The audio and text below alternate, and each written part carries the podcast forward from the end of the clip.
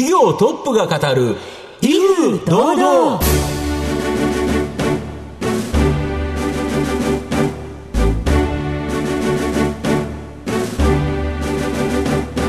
毎度相場の福の神こと藤本信之です。アシスタントの飯村美希です。この番組は巷で話題の気になる企業トップをお招きして番組の指揮者的役割である財産ネット企業調査部長藤本信之さんが独特のタクトさばきでゲストの人となりを楽しく奏でて紹介していく企業情報番組です。今日あのご出演いただく社長さんはですね、はい、昔 F1 レーサーになりたかった。はい。今日は後ほどその F1 レースにまつわることも聞けるんですよね。ねということでございます。皆様どうぞお楽しみに。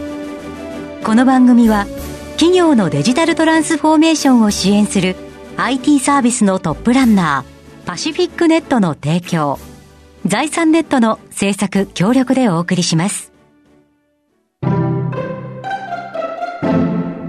企業トップが語る、威風堂々。それでは本日のゲストをご紹介します。証券コード9257東証グロース上場 YCP ホールディングスグローバルリミテッド取締役兼グループ CEO 石田祐樹さんにお越しいただいています。石田さん、本日よろしくお願いいたします。え本日どうぞよろしくお願いいたします。お願いいたします。YCP ホールディングスグローバルリミテッドは、シンガポールに本社があります。アジアに注力したプロフェッショナルファームとして、マネジメントサービス事業とプリンシパル投資事業を展開しています。それでは、石田さんの方からも簡単に御社のことを教えてください。今ご紹介いただきました、えー、マネジメントサービス事業につきましては、今アジアを中心に、えー、世界17カ国で、えー、250名の、えー、プロフェッショナルとともにサービスを提供しております。主には、えー、M&A、それから DX を導入する、えー、クライアント企業様で、そういった M&A を実行支援していくとか、DX を導入支援していく、それを、えー、お客様のところに常駐しながら、えー、実行支援の、えー、企業改革のお手伝いをするということを、えー、メインのビジネスとして展開しております。ありがとうございます。また後ほど事業についてはじっくりと聞いていきたいと思いますが、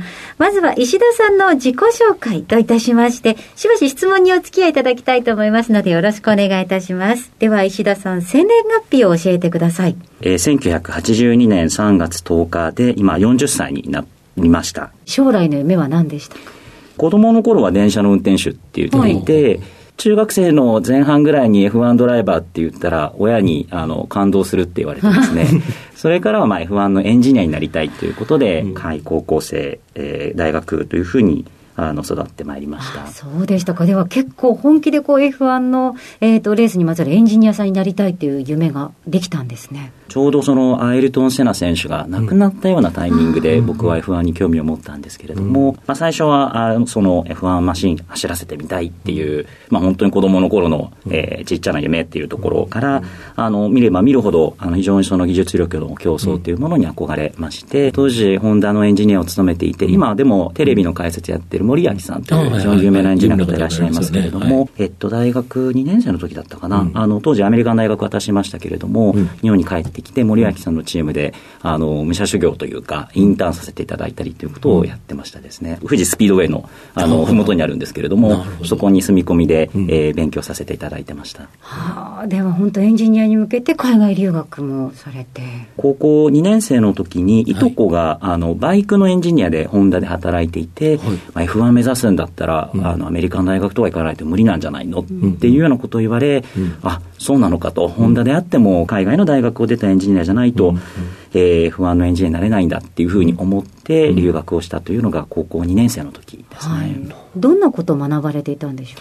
あの、大学入ってからは機械航空工学ということですので、はい、一般的な力学中心とする機械工学もありますし、うん、あとはまあ飛行機が飛ぶ仕組み、風力というものを、えー、研究していました。日本に戻られたきっかけは何だったんでしょうか、えー、大学生の時に日本であったりイギリスアメリカのレーシングチームで、うん、あのこう武者修行させていただいてですね。そのタイミングの中で自分もやっぱりもう一回ドライバーとしてチャレンジしたいなってどうしても思ってですね。なるほど。エンジニアとして考えたけど、はい、やっぱり元の夢は乗りたい、はい、乗りたい。というので1年間カリフォルニアでレーシングスクールそれと、まあ、レーシングスクールのやっているレースチームで、はい走らせていただいて、で、えーもう1年日本のレーシングチームで走らせていただくために、日本に帰国をしたんですけれども、増田さんの両親もですね、せっかくアメリカの大学まで行かしたらお前何やってるんだと。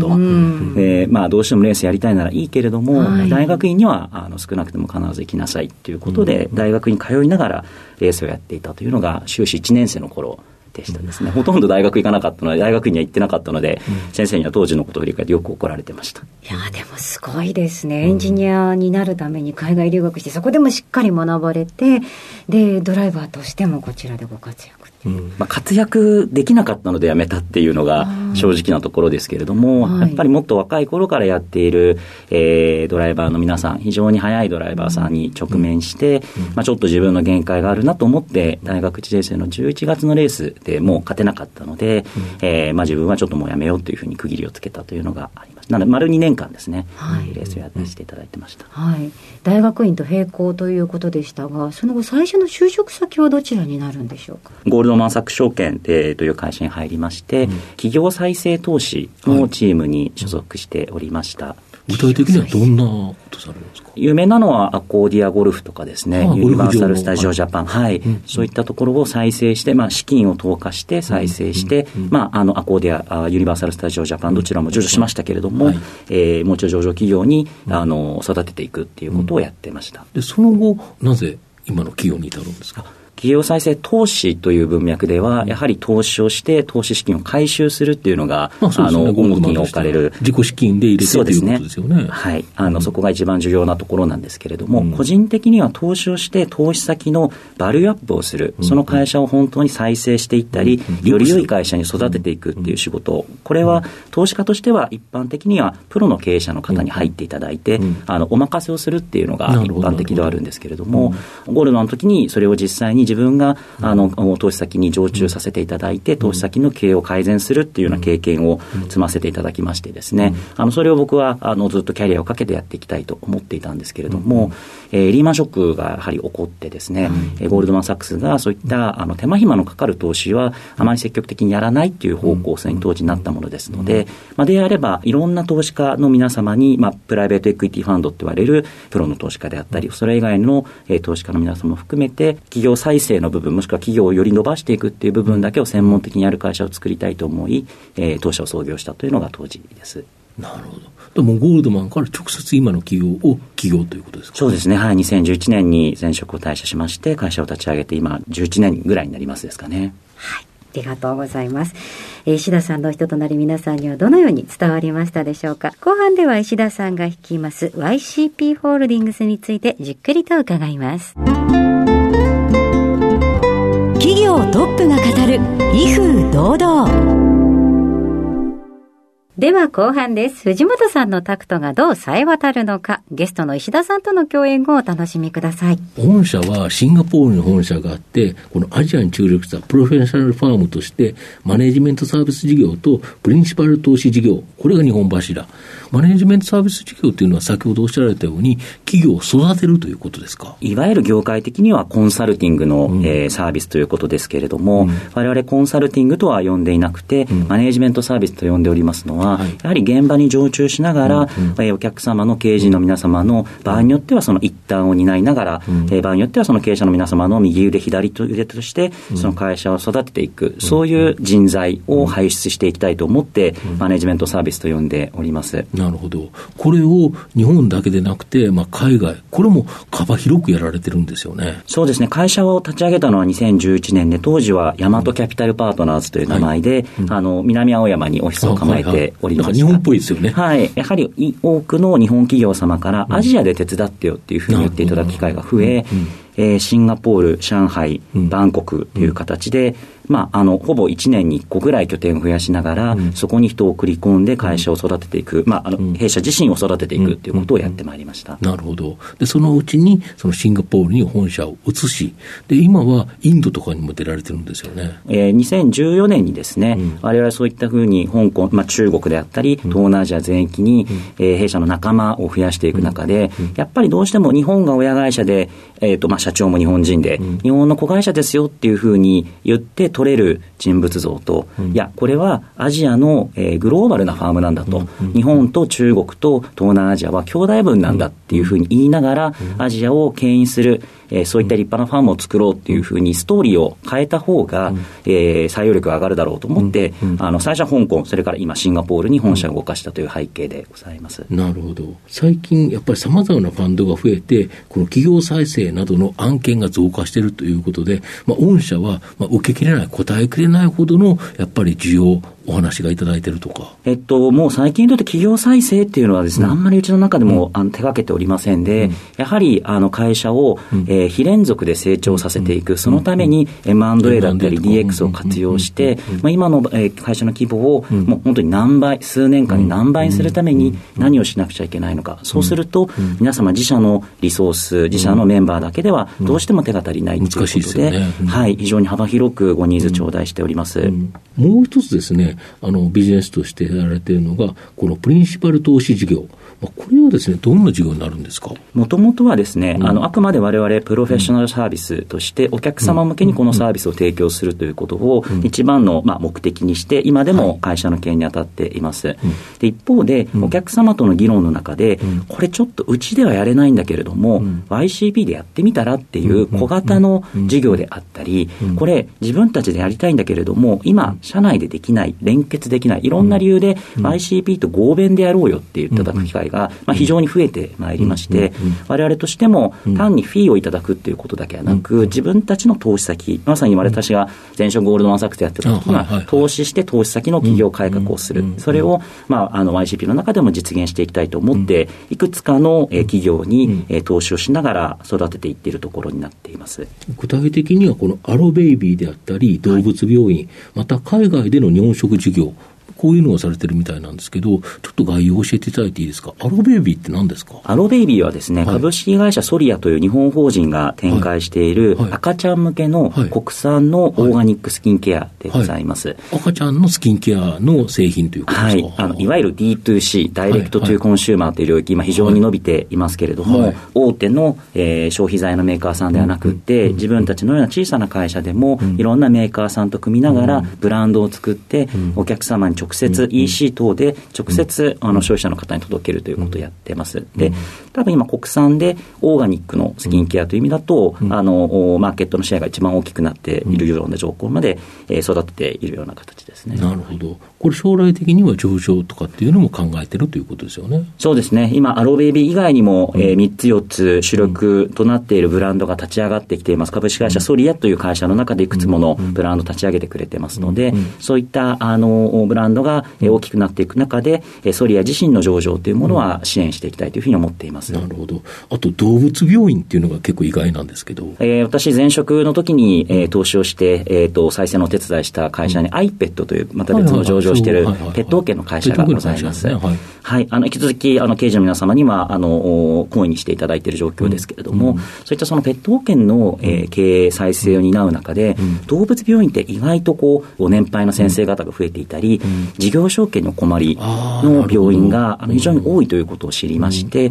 そういった病院を自分たちのグループの中に投資をさせていただき、人を送り込んで、えー、病院の、まあ、チェーンを作っていくということを目指してやっている投資先になります。なるほど。動物病院って今後ニーズ高まりますよね。そうですね。まあ、ワンちゃん一匹、猫ちゃん一匹一匹に、こう、かけるお金っていうものはどんどん上がっていますので、うちの病院の中でも、例えば MRI があったりとか、非常にその高度な設備のある病院を作っていって、質の高い、えー、医療を、えー、ペットオーナーの皆様に提供していきたいというふうに思っています。今何病院ぐらいあるんですか？今5病院展開しています。なるほど。まあ、こういう形で、まあ、いろんなところに企業に投資して、まあ、これが、まあ、将来的には上場であったり、まあ、様々な形で資金回収を図るというのが御社のビジネスという形ですか？そうですね。あの、マネジメントサービス事業をやってきながら、実は中はワンチームでして、うん、マネジメントサービス事業をやっている250名の社員の、大体まあ30人ぐらいが、そういった投資先の経営の支援をしているような形になっています。あと、海外での日本食事業、これも、まあ、ちょっと新型コロナで厳しいところはあったかとは思いますけど、アフターコロナでは活躍期待できますよね。まあ、この2年間全体通して見ると大きく収益を上げることができてないのが事実ですけれども、うん、あのようやくシンガポールも、えー、国境が完全に開いてますし、まあ、香港もその方向に行く中で、うん、えー、日本食のニーズっていうのは非常に高いものがありますし、うん、えー、そういったあの、まあ、日本での日本食って、まあ、非常にこの競争環境厳しいですけれども、香港とかシンガポールで我々の日本のチームを、えー、きっかけにいろんな日本食を、えー、そういった市場に提供していければ、あの成長機会は大きいのかなというふうに思っています。御社の今後の成長っ張るもの、改めて教えていただきたいんですが。引き続き、あの、本業のマネジメントサービスは、日本企業様のみならず、欧米企業も、うん、えー、M&A、DX を駆使しながら、非連続に会社を大きくされたいというごニーズ強く感じています。そういったお会社様に現場に常駐しながら企業変革を、えー、実行支援していく。ここを、えー、今、毎年大体25%から30%ぐらい事業拡大しておりますので、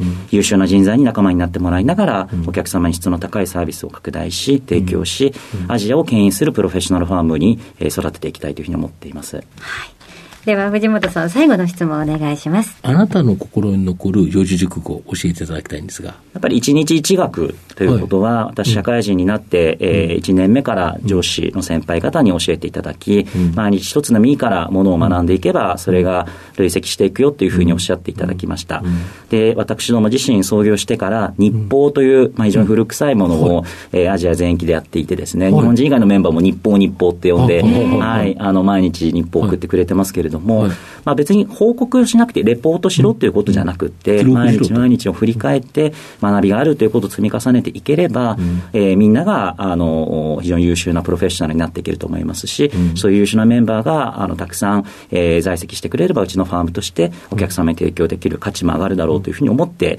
えー、一日理学という四字熟語を選ばさせていただきました。はい、ありがとうございます。改めまして本日のゲストは、証券コード9257東証グロース上場 YCP ホールディングスグローバルリミテッド取締役兼グループ CEO 石田祐樹さんでした。石田さんありがとうございました。ありがとうございました。ありがとうございました。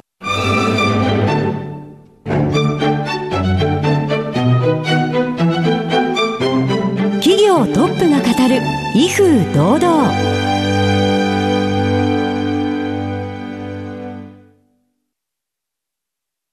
業のデジタルトランスフォーメーションを支援する IT サービスのトップランナ